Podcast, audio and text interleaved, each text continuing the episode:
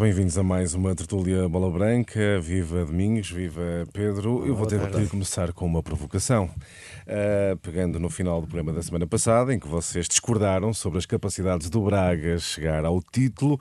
Ora, o Braga, na primeira jornada, frente ao campeão Futebol Clube do Porto, perdeu por 3-1 mostrou que é candidato ao título. Quem é que quer responder?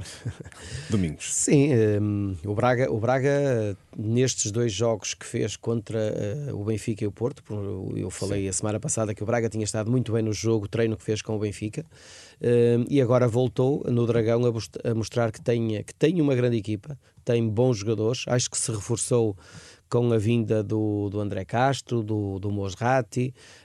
Hum, é uma equipa que neste momento promete, promete e hum, beijo o Braga este ano muito mais próximo dos grandes do que as outras equipas que, que, que jogam para, para a Europa. Pedro, o Domingos viu o Braga a perder 3 no Dragão, mas mantém que o Braga pode ser candidato ao título. Mudou, mudaste a opinião? Não, não, não, Na minha opinião, o Braga não é. Eh, aliás, essa pergunta foi-me formulada ao longo de toda a última temporada. Sim, e eu também disse o mesmo. O Braga não é candidato, assim como considero que o Sporting também não é ainda candidato ao título. Eh, o campeonato português está bipolarizado e vamos voltar a ter, eh, por razões de orçamento, por razões de histórico, Sim, razões o Braga tem um orçamento de 25 milhões, o Porto 90 milhões e o Benfica 100 milhões. É, o, o orçamento do Braga é um quarto do orçamento do Benfica e do Porto, números redondos, eh, e é um terço do orçamento do, do Sporting. Eh, o orçamento do Braga pode parecer, mesmo assim, elevado, na casa dos 25 uhum. milhões de euros, comparado com quase todos os clubes da Primeira Liga, Uh, mas o Braga fez aqui um equilíbrio muito interessante em termos orçamentais, porque não gastou dinheiro em contratações. Os jogadores chegaram todos a custo zero, incluindo o Gaetan, e recebeu 31 milhões com Sim. a venda de, ao Barcelona do Trincão. Do, do Trincão. Mas mesmo com esta balança. Eu acho que o Braga ainda não tem qualidade no seu plantel para, para ombrear com equipas como o Futebol Clube do Porto e o Benfica. Pedro Azevedo ainda não está convencido quanto às capacidades do Braga. Estávamos a falar de dinheiro, uh, Domingos, e por falar em dinheiro, uh, fala-se muito, de, e mudando de assunto, fala-se muito da venda de Alex Teles, defesa esquerda do Futebol Clube do Porto, e fala-se em valores a rondar os 20 milhões. O futebol português está assim tão mal uh, para que o campeão nacional possa vender um dos seus jogadores mais valiosos a low cost, digamos assim. Não, não, o futebol português não está mal. Agora, eh, o que está mal será o futebol do Porto vender aquele que, na minha opinião, juntamente com o Corona, são os melhores jogadores do futebol do Porto, aqueles que têm feito a diferença, quer o ano passado, e pelos vistos já começou bem o Alex Telles, agora é um valor realmente baixo em relação ao tipo de negócios que o Futebol do Porto costuma fazer.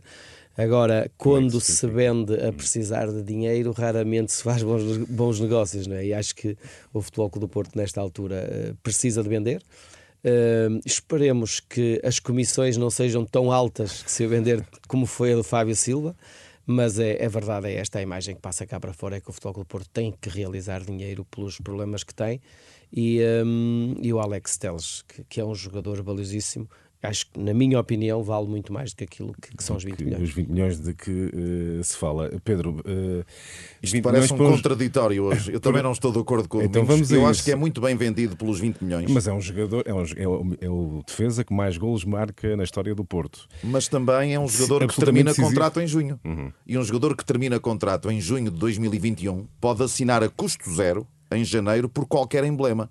E entre ganhar 20 milhões agora e sair a custo zero no próximo mês de janeiro, que está aí tão perto, e eu acho que 20 milhões é uma boa venda. Depois há a questão desportiva, isso é outra questão. Claro Sim. que é um excelente jogador.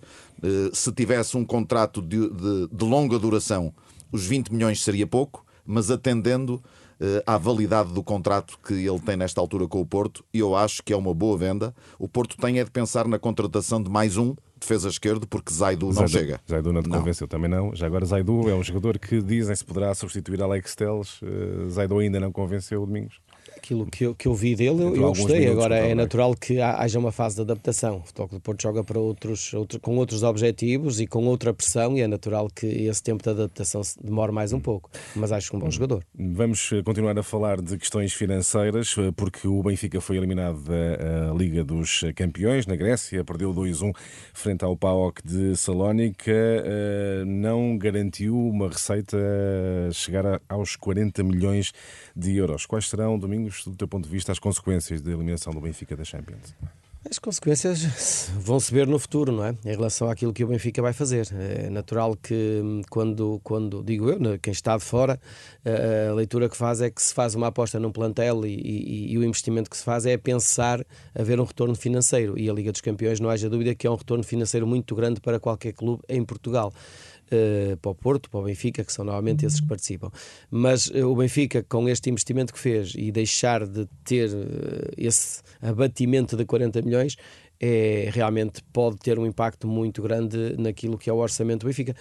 Não sei se passará por futuras vendas para hum. poder realmente colmatar este, esta, esta não entrada. E impede eventualmente aquilo que o Benfica esperava, ainda reforçar mais o, uh, o plantel. Portanto, essa... Eu acho que o Benfica, neste momento, com aquilo que eu tenho visto, acho que para lutar pelo título com o Futebol Clube do Porto, acho que está, está bem apetrechado. Agora, eh, os, os melhores saberá, mas uh, vai lutar com um campeão que não mexeu muito o Benfica mexeu mais e investiu mais e, portanto, por isso é que há pouco falávamos em orçamentos. Os orçamentos não ganham campeonatos, mas os melhores jogadores uh, nas melhores equipas podem fazer a diferença. O que é que uh, antevês como consequência desta não garantia de cerca de 40 milhões para o Benfica, Pedro? É o terceiro tema, já era a altura de eu estar de acordo com o domingo.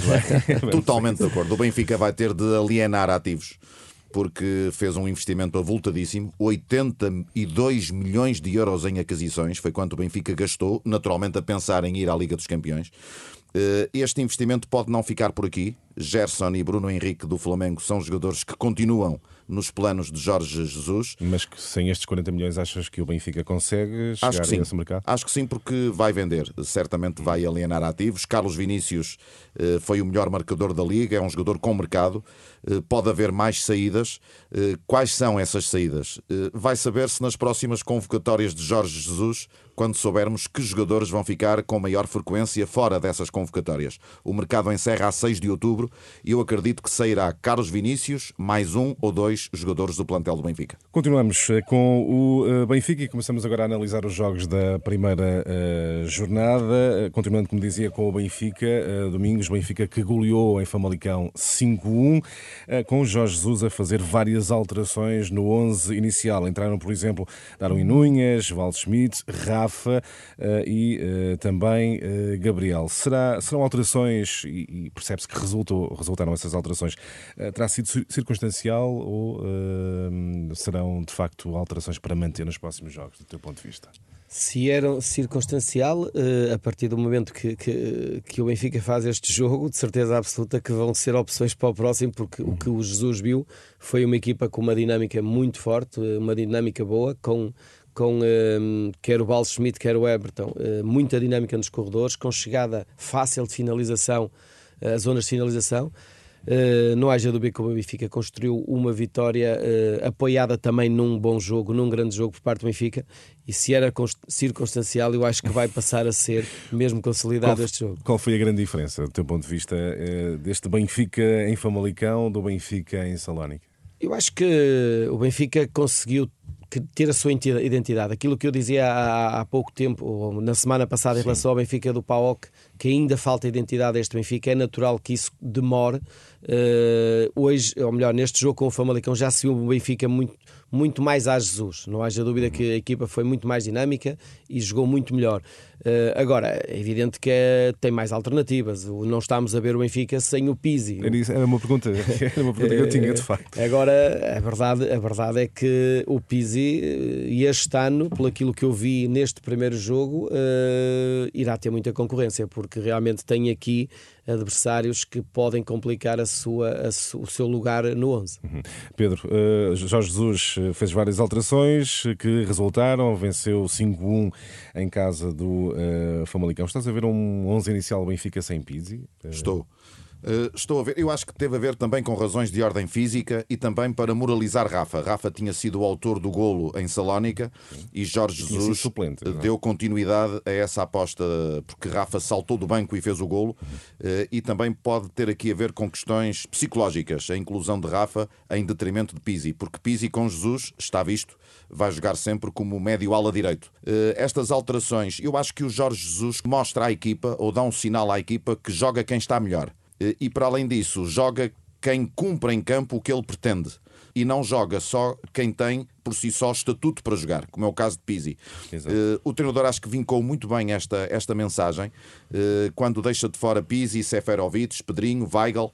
Uh, acho que Weigl é incompatível com Tarabt, como se viu no jogo de Salónica. Salónica. Gabriel liga melhor com o Marroquino. Acho que aí é uma boa aposta de Jorge Jesus. Já quanto a, a Val Schmidt e, e Darwin Nunhas, acho que funcionaram muito bem em Famalicão. O alemão é um segundo avançado, o uruguaio é mais, uh, mais posicional, mas é um jogador altruísta, é um jogador que de grande sentido coletivo. É um jogador que define bem se opta pelo remate ou se opta pela entrega. Gostei dessa característica de Darwin Nunhas. Eh, e o, tanto o Pedrinho como o Seferovic acho que vão ter dificuldade para voltar à titularidade neste Benfica. Há só aqui mais um dado Sim. que acho que é importante sublinhar. Há uma grande diferença entre este Famalicão e o Famalicão do ano passado. Já Sim, para não dizer entre o Famalicão e o Pauoc. Eh, este Famalicão eh, é uma equipa que pode ter futuro neste campeonato, acredito que tenha, mas ainda não é uma equipa de presente. É uma equipa em construção e este Famalicão, comparar este Famalicão ao do, ano passado. passado, estamos a falar uhum. de uma distância muito, muito grande. Uh, Domingos, uh, o Pedro lançou aqui várias questões uh, que também gostaria de ouvir a tua opinião. Gabriel será aquele jogador no centro do terreno que Jesus necessita? Falava-se muito de uma peça fundamental no meio-campo do Benfica que Jorge Jesus ainda estava à procura. Poderá ser Gabriel? Recuperar Gabriel para o meio-campo do Benfica? Sim, poderá, poderá, porque eu vejo no Gabriel aquele, aquele jogador que, que faz o que o Jesus quer, quer fazer com que a bola chegue aos corredores, a jogadores, eh, quer no espaço interior, quer mesmo em termos de amplitude de ataque. Quando estamos a falar no Everton e no Val Schmidt, são jogadores que precisam ter bola, porque são jogadores que gostam de ter bola. E o, e o Gabriel vai fazer esse tipo de jogo. E depois é um jogador que passa muito bem, passa muito bem, é um pé esquerdo, joga largo, tem passe curto, tem passe, passe longo e portanto eu acho que encaixa perfeitamente naquele jogo que o Jesus quer incutir na equipe. Uhum. Uh, olhando para a linha avançada, uh, tu foste avançado, como, que análise fazes e leitura do jogo de Darwin Nunes? Eu gostei, eu gostei. É um jogador marcou, de presença, mas... marcou. Eh, é evidente que ainda está numa fase também de adaptação, é natural, até porque está, está um, normalmente um avançado vive muito daquilo que é construção, quer pelos corredores, quer pelo jogo interior, e é natural que com o tempo se vá, vá, vá adaptar e vá ficar melhor. Agora teve pormenores que eu gostei. Uhum. Vamos olhar então para o primeiro jogo do Porto, frente ao Sporting de Braga. Já tínhamos eh, mencionado esse jogo no início desta tertúlia uh, Bola Branca. O Porto que venceu entrou com 11 titular, chave do ano passado, e em 4-3-3.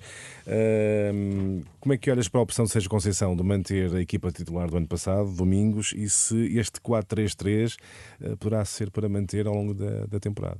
A opção do Sérgio é manter a equipa, acho que, na minha opinião, é perante um adversário como o Braga e com o poderio do Braga, só mesmo os mesmos e, e com um sistema e uma identidade bem consolidada é que poderia vencer este Braga. E, portanto, é natural que ele não mexesse e bem. Agora, o Sérgio vai ter uh, mais opções em termos ofensivos.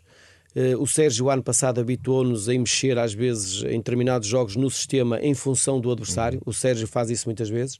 E acho que aquilo que está a acontecer no Futebol do Porto, esta mexida em termos ofensivo, ofensivos com a saída do, do Soares e a procura de clube para o Zé Luís e a do Bacar, é um sinal de que o Sérgio não estava muito satisfeito com, satisfeito com os avançados que tinha. Portanto, ele quer uma forma de jogar em termos ofensivos diferente. Aí, Taremi, o, Taremi, Taremi. o Taremi será uma solução que o Sérgio terá na eventualidade de jogar num 4-4-2. Mas volto a referir que o Sérgio muda de sistema mantém a identidade dele, não haja dúvida, mas muda de sistema, por vezes muito em função do adversário, aproveitando as fragilidades que o adversário possa ter, ele muda o sistema uh, com esse sentido. Pedro Taremi jogou muito pouco, uh, como se diz na gíria, sacou um penalti, uh, que deu 3-1 ao Futebol Clube do Porto. Taremi será, poderá vir a ser fundamental neste novo Futebol Clube do Porto? Num Porto em 4-4-2, sim. Exato. Num Porto, Porto em 4-3-3, não. Uh, Sozinho o Taremi não funcionará? Eu penso que não. Uh, é um jogador que pode perfeitamente fazer uma boa parceria com o Marega. Uh, jogando só, não. não é um jogador posicional, é um jogador de mobilidade o Taremi. Pelo menos por aquilo que vimos na época passada no Rivave, porque ele jogou poucos minutos contra o Braga, agora pelo Porto. Uh, agora, aquilo que eu penso em relação ao Sérgio Conceição, a esta opção do 4-3-3 com Sim. o Braga, eu acho que isto tem muito a ver com o adversário. O Braga vai jogar com três defesas centrais esta época. Uh, Carlos Carvalhal Sim. indicou esse dado em todos os jogos de preparação que o Braga realizou antes de ir ao Dragão. Portanto, será um, um Braga a jogar com três centrais. E quando uma equipa joga com apenas um avançado contra três centrais, isto acaba por confundir por confundir uh, a estratégia do adversário, porque no fundo são três defesas, são três para um. Portanto, eu acho que estrategicamente o Sérgio Conceição esteve muito bem neste jogo e também esteve bem nas escolhas uh, da equipa inicial, porque são apenas jogadores que transitam da época passada. Os reforços ainda não estão adaptados, também não têm, enfim, eu, eu não conheço bem este Evan Nilsson, Sim. penso que ninguém conhecerá muito bem, mas uh, excluindo aqui o Evan Nilsson, uh, não, não estamos a falar de reforços para pegarem destaca uh, de imediato no Futebol Clube do Porto. Portanto, esteve muito bem também nas opções iniciais e a confirmar o êxito que teve no jogo, acabando por ganhar. Mas, e esta dinâmica, Domingos, será possível sem Alex Teles? É bem provável que ele venha a sair, como já falamos. Uh, o Sérgio terá que encontrar uma solução, mas a verdade é que o Alex Teles tem sido papel fundamental nesta equipa, pela forma como ataca. Acho que o Porto ataca muito mais pelo lado esquerdo, com mais qualidade pelo lado esquerdo, e, e por isso é que o Alex Teles tem as assistências que tem para golo mas um, o Sérgio terá que arranjar uma solução para pôr o lado esquerdo a atacar tão bem como fazia com Alex Teles na eventualidade dele sair. Uhum. Estamos mesmo a chegar ao final do tempo desta tertulia Bola Branca e neste final eu pergunto-vos uh, o Boa Vista que vocês, uh, enfim, adivinhavam como pudesse vir a ser a surpresa desta Primeira Liga, empatou a 3 na Madeira frente ao Nacional, pode mesmo ser a surpresa do campeonato?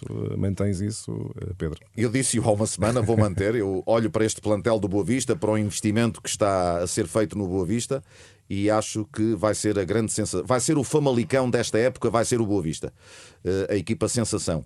Uh, há aqui já um teste importante no sábado com o Futebol Clube do Porto, ainda por cima num derby, que é o derby da cidade invicta. O Boa Vista hoje contratou o internacional honduranho Albert Ellis. Há mais reforços que poderão chegar e acho que a equipa de facto está uh, com um nível qualitativo que pode perfeitamente uh, conferir-lhe esse epíteto de equipa sensação na nova época. Olhando para esse jogo do Boa Vista também, uh, Domingos, poderá. Surpreendeu-te? Identificas ali sinais positivos? Eu indico, indico sinais positivos e indico uma mudança. Acho que acima de tudo é isso. Acho que nós temos uma imagem do Boa Vista de uma equipa muito competitiva, onde os níveis de superação e a entrega ao jogo é uma imagem de marca do, nos últimos anos do Boa Vista. E acho que hum, poderemos ver um Boa Vista com mais bola, um Boa Vista mais experiente, mais qualidade técnica. Uh, se calhar a correr menos, mas bem. Acho que é esse Boa Vista que se calhar vai acontecer. Mas uh, vamos esperar para ver. É verdade que houve um investimento, há jogadores mais experientes. Um Rabi Garcia no Boa Vista era impensável para, para, muita gente e aconteceu, e portanto é um sinal de que querer a mudança. Esperemos que, que, seja para bem, porque acho que o Boa Vista merece, merece andar a lutar pelos lugares da frente. Veremos então o desempenho do Boa Vista ao longo de toda a temporada. Chegamos ao fim de mais uma tertulia Bola Branca, domingos. Eh, Pedro, até à próxima semana.